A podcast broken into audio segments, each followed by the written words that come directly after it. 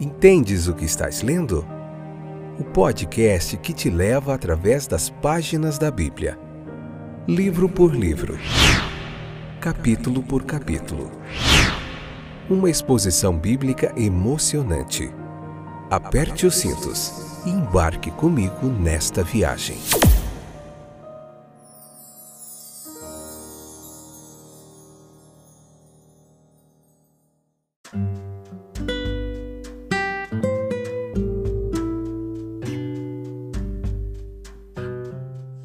Olá, estou de volta. Eu sou o Fábio e esse é mais um episódio do podcast Entendes o que estás lendo.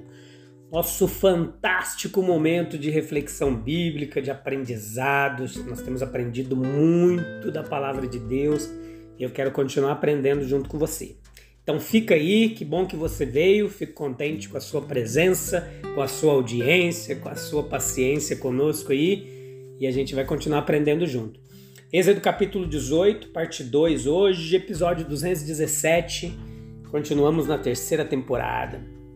Estamos chegando quase na metade de Êxodo, hein? Tá bem grande esse livro, mas tem sido muito jóia. Se você puder, leia o capítulo 18 na Bíblia Sagrada e vem para cá com a gente, convida mais pessoas para nós juntos aprendermos aqui.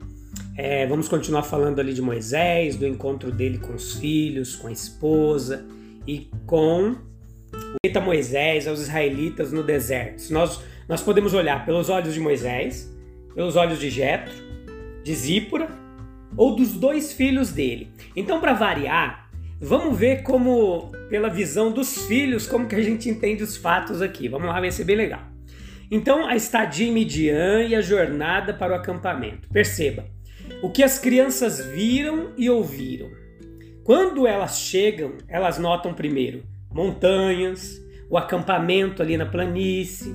Depois talvez eles olhem e vejam pessoas se movendo, um pilar nublado suspenso sobre tudo, ali uma nuvem. Por fim, um homem vem ao seu encontro. Quem é? O pai deles e o líder, que é o anfitrião. Então agora eles vão fazer parte de um novo rebanho.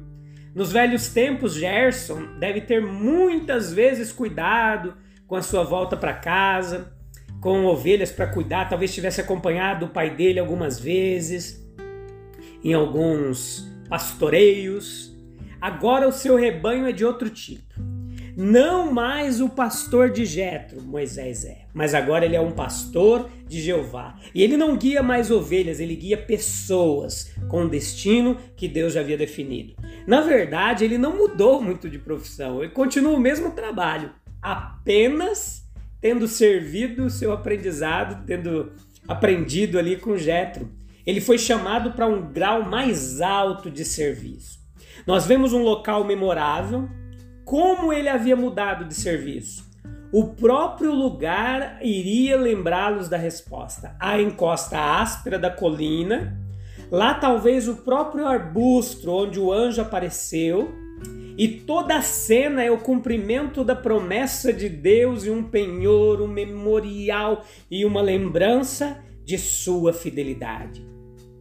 Existem parentes recém-encontrados, um novo tio e tia, talvez nunca vistos antes, que poderia contar-lhes ali sobre a antiga vida no Egito, o nascimento de seu pai, a fuga, a cruel escravidão de seus parentes, né?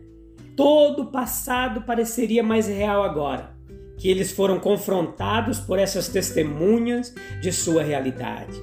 Então, comparando o passado com o presente, pode ter um comentário sugestivo sobre o nome de Eliezer. Moisés tinha boas razões para dizer: Meu Deus é uma ajuda. E nós também fomos trazidos para novas relações com nosso Pai, ao nos aproximarmos dele, o que podemos ver e ouvir.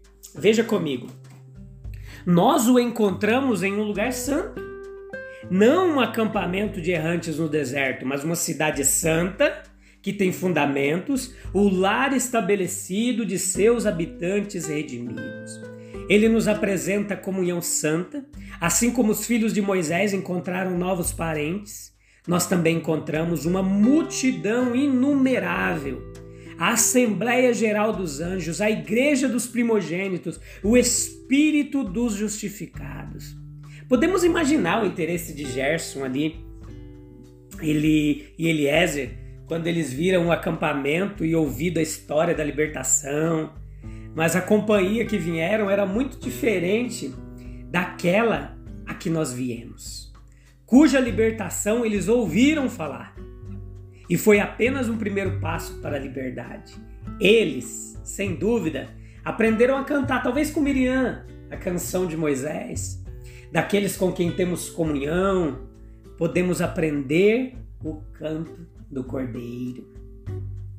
Veja que aquelas crianças, em meio a todas aquelas novas visões, se alegraram mais de, ao conhecer o Pai, ao vê-lo e permanecer ao lado dele, com certeza. Enquanto Jetro ele os conduziu para o monte, seu pai era sem dúvida o assunto de sua conversa. Tudo mais derivava de seu interesse, apenas de sua relação com ele. Veja que também, semelhantemente, muitas vezes é conosco. O céu é a casa de nosso Pai, é a presença de nosso Pai que nos faz morada. Enquanto o nosso Senhor nos leva para lá, ainda é do Pai que ele fala. Aqueles a quem o Pai entregou os seus cuidados, ele levará ao fim de sua jornada em segurança. No capítulo 18, aqui do versículo 13 ao 27, nós vemos a nomeação dos juízes, Moisés seguindo a dica de Jetro. Veja comigo, que durante os poucos dias que Jetro esteve com Moisés, ele prestou esse serviço essencial e ele iniciou nada menos que uma revolução na maneira que Moisés conduzia os negócios judiciais ali. Além de suas lições imediatas, esse incidente de nomeação de juízes é valioso para ilustrar muitas coisas para nós. Perceba comigo e anota no seu caderninho aí, ó.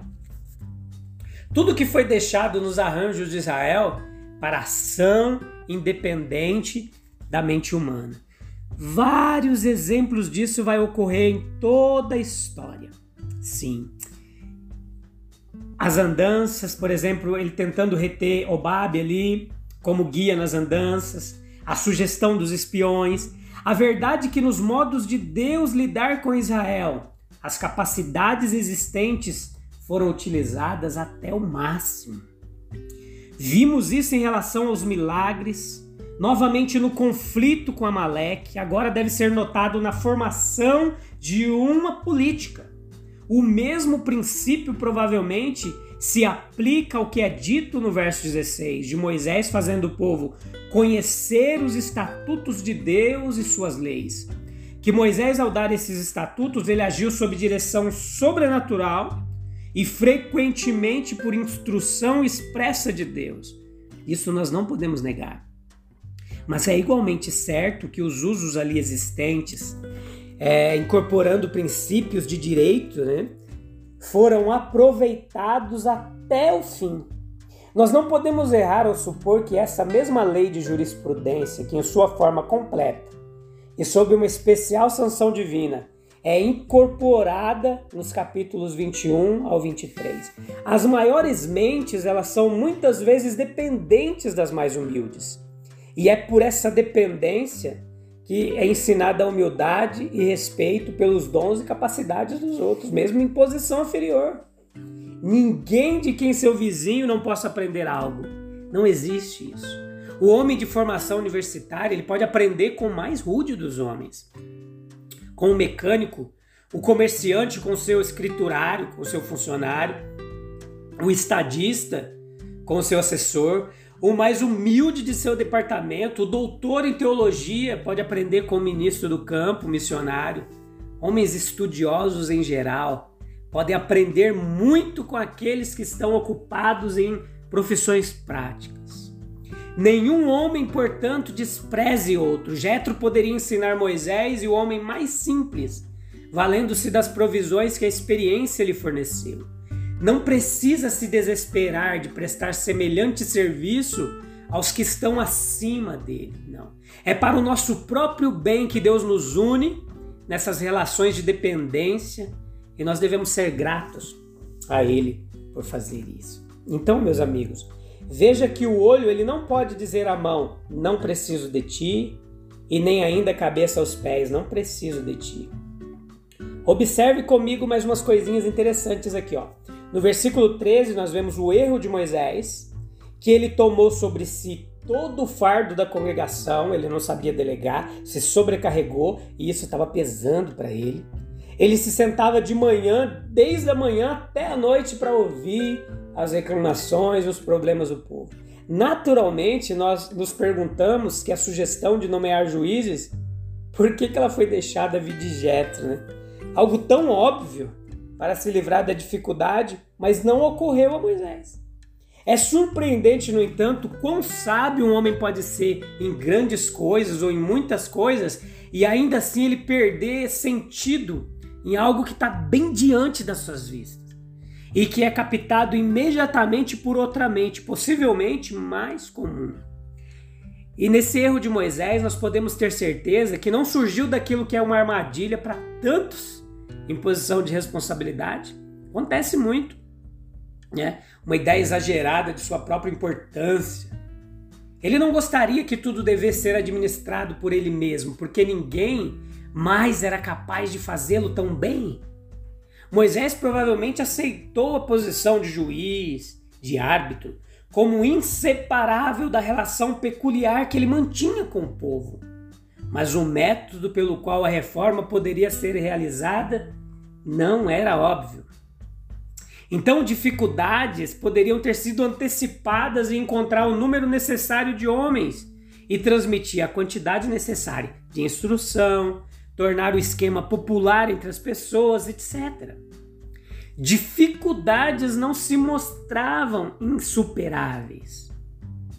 Nem quando Jetro fez sua proposta, as dificuldades parecem ter sido tão pensadas, ter sido muito pensadas. Moisés viu a sabedoria do plano e prontamente adotou. Se Moisés não viu o erro que estava cometendo, Jetro viu. E para sua visão mais clara, os males do sistema em voga eram abundantemente aparentes. Então o que, que ele viu? Ele viu que Moisés estava assumindo uma tarefa pelo qual sua força era bastante desigual, versículo 18, que apesar dos seus esforços, o trabalho não estava sendo feito da melhor forma, um versículo 20, que o tempo, a energia que Moisés estava gastando nesses trabalhos poderiam ser usados em um propósito infinitamente melhor e mais útil. E acima de tudo, que esse dispêndio de força em tarefas que poderiam ser subordinadas era algo desnecessário, visto que havia homens no acampamento tão capazes quanto o próprio Moisés de fazer grande parte do trabalho. E nesses fundamentos ele baseou toda a sua exposição.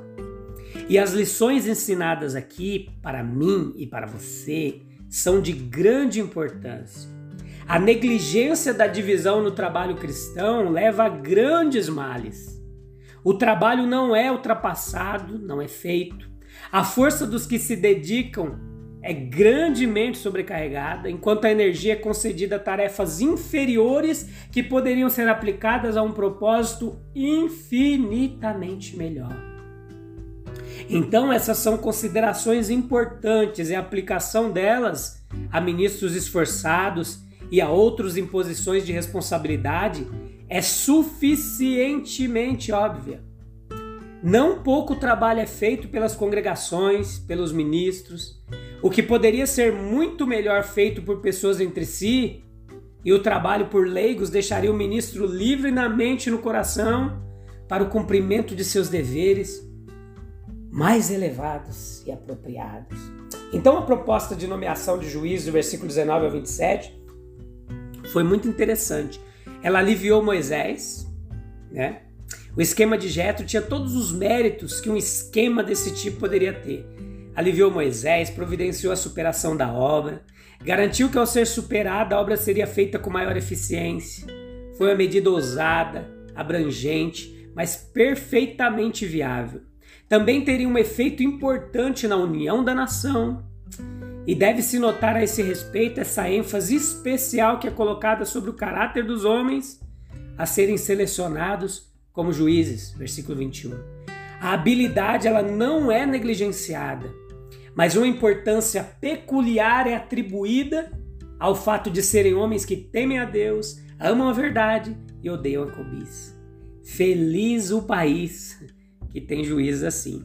Então a insistência de Jetro nesses detalhes mostra que ele foi um homem de verdadeira piedade, estava atento aos interesses verdadeiros do povo, bem como ao bem de Moisés. O esquema deve ser adotado, que deveria ser adotado, deveria ser submetido também à aprovação de Deus. Olha o verso 23. E no versículo 27 diz que Jetro realizou o trabalho útil e voltou para sua casa em paz. E o que, que isso se assemelha às funções de um cristão e o que, que nós podemos aprender com isso? Que Moisés se sentou como profeta, expôs a vontade divina, conforme revelada a sua alma exaltada pelo Espírito de Deus, como juiz decidindo controvérsias, e na verdade, as duas funções foram combinadas ao proferir decisões judiciais ele tratava os pretendentes como seres inteligentes e morais, atribuindo os princípios em que se baseavam. E essas funções de Moisés podem sugerir quais devem ser as de um cristão nos caminhos públicos da vida.